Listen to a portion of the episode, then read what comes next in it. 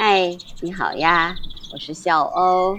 今天是二零二二年的七月十四号，星期四。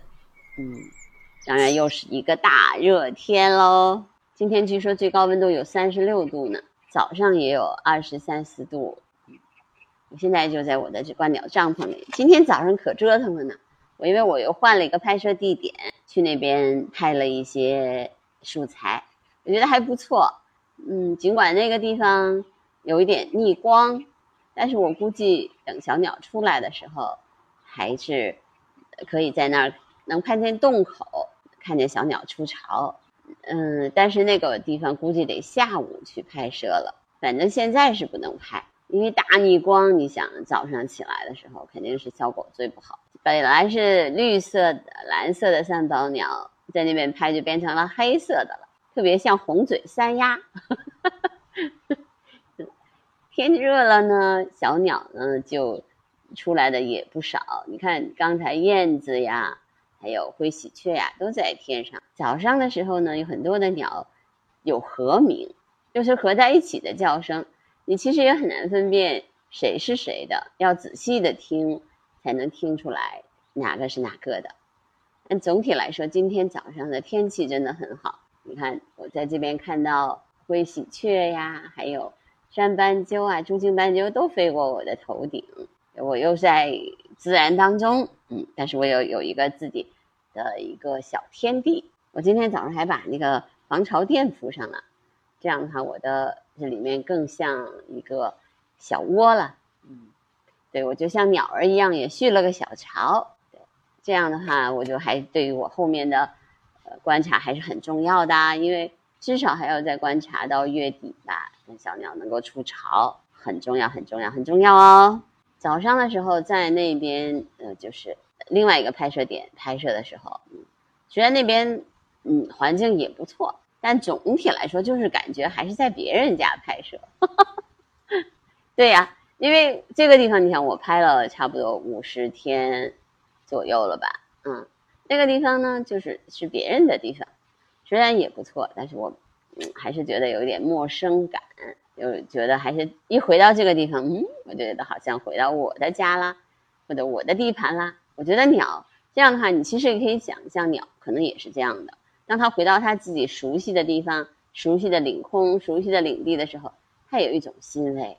所以你看，鸟为什么每一次、每一年迁徙的时候，它都会回来，回到它的这个习惯的地方，然后在那儿那个筑巢啊。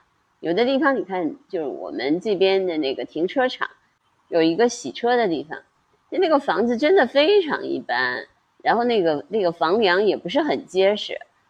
有的时候那鸟可能都会掉下来，有有好几次它在那做了窝以后就掉下来了那个那个巢，但是它还是喜欢在那边，每年每年它都回去。明年我觉得我就可以去那边去观察它怎么每天去在那儿喂食了。现在看看还不行呢，因为今天好像比较晚吧，对，晚，所以鸟也回来的晚。我怎么听见有人打草机的声音？难道是有人来打草了吗？我来看一眼，好像不是这个院子，是另外的院子。好吧，听到有割草机的声音似的。啊，我又坐下来啦，坐下来歇一会儿。早上起来居然走了有六千多步，然后在那边走来走去的，拿东西啊，搬东西，走的就多。啊，那今天其实我觉得看到三宝鸟还是喂食喂的比较勤的。呃，早上起来基本上就不停。这只走了，那只回来，有好几次看见他们俩同时在那个天空上面，那一只回来，这只走，而且基本上它看到它回来，它就走了，就是看着的这只就走。嗯，早上起来呢，因为在那边拍摄，就不太容易分出来谁是雄的，谁是雌的，但只要一一仔细一看，还是能够看出来他们俩不一样的地方。嗯，昨天呢，我其实呃也把自己有一些。不高兴的事情也跟大家分享了一下，哎，但是总体来说还好吧。今天没有人再来了，大家还还算比较尊重我的这个嗯工作，让我觉得又很欣慰了。人有的时候就是很奇怪哦，有的时候会哎就会很沮丧啊，怀疑人生啊，怀疑人性啊。但有的时候看见人人性比较美好的方面，你又会觉得很开心。人和人之间的沟通啊，包括这些，嗯，彼此之间的好感也很重要的。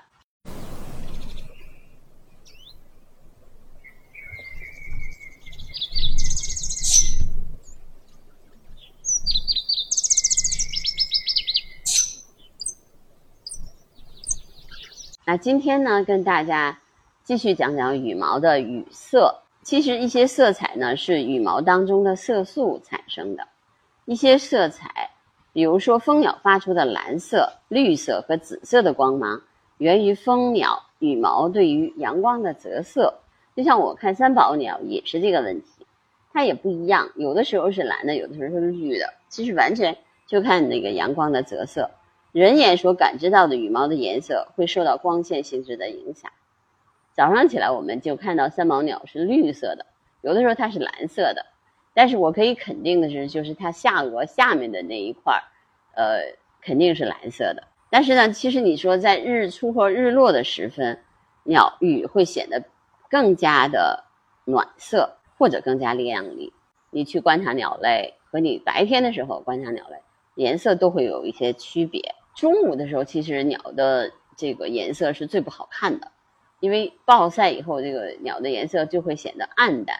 其实不同的羽色有不同的功能，许多的羽鸟的羽毛呈暗、淡暗的这种褐色。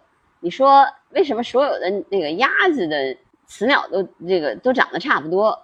那是因为它要有保护色的，对吧？它要孵蛋，它要长得跟草的颜色差不多。那所以那个鸟的这个这种颜色都是保护色，是为了躲避天敌嘛。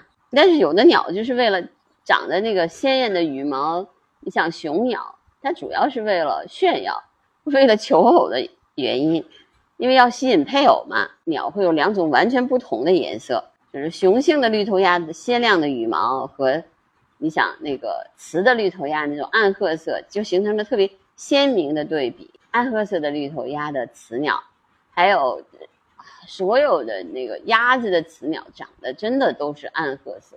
有的时候你很难分清楚，就是大小有一点区别，嗯，但雄鸟一眼就看出来。有的鸟呢，还长着一种保护色的斑纹，让它们能够跟环境融为一体。你看大宝啊，还有这很多的雌鸟都长得不太一样，就是大家可能不太熟悉，因为这种鸟在北在中国不多。有一种鸟叫雷鸟。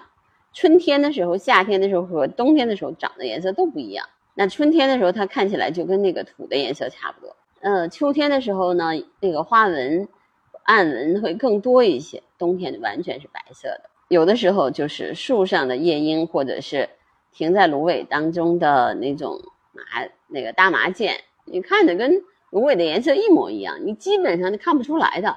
冬天的时候，它那个颜色跟那个暗黄色的芦苇。看完全看不出来，那个色彩鲜明的鸟，但是因为它跟树的颜色又合在一起，你也不见得能。它如果停下来的话，它不飞你也看不出来。你看三宝鸟，它在树上的时候，它跟树的颜色也非常的像。但是你看我在这边看它，它在这个箱子上面的颜色就不一样了。就是你早上的时候看它，从那个顺光的时候看它就是绿色的，有的它的脊背是蓝色的。但逆光的时候看，它就是个黑色的鸟。所以有的鸟是三季羽色，有的时候是两季。像繁殖羽，基本上都是雄鸟的颜色就会比较鲜艳一些。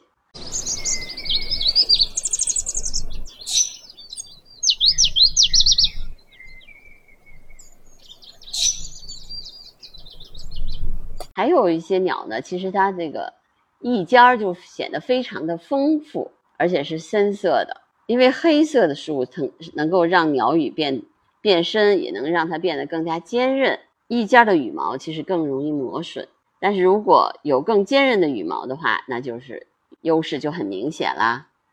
那有的鸟又颜色就非常的鲜艳，你比如说小型的雀形目的鸟，还有雀和杯的那个翅膀上面、尾巴上面或者尾部都长得非常。鲜明的白色或者黄色的斑纹，这样的羽色能够迷惑天敌，在鸟类起飞的时候呀，能够帮助分散天敌的注意力。小鸟啊，其实最重要的就是躲避天敌喽。而且还能够警告周围的伙伴们，危险来啦，你们要小心喽。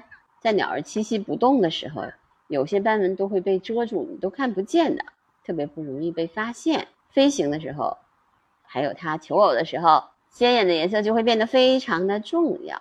有的时候还有一些羽色会受到一些色素的影响，而变成白化或者黑化。我在豫东郊野公园就拍过一只白化的喜鹊，那就是因为它缺少各种色素之后，鸟的羽毛就会变成白色的，眼睛的其他部分都会变成红色的。黑化呢，是因为这个黑色素太多，所以女鸟的羽毛比正常的颜色还要深很多。白化、黑化都是鸟类的羽毛的一种非正常现象。那今天的细说鸟语的第部分就到这儿吧。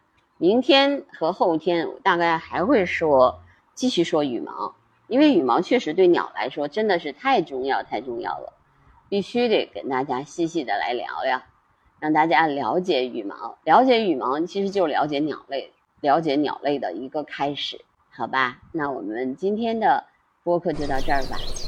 还是那句老话，如果你喜欢我的节目，记得订阅、收藏、转发、评论，把你的想法告诉我。好吗？拜拜。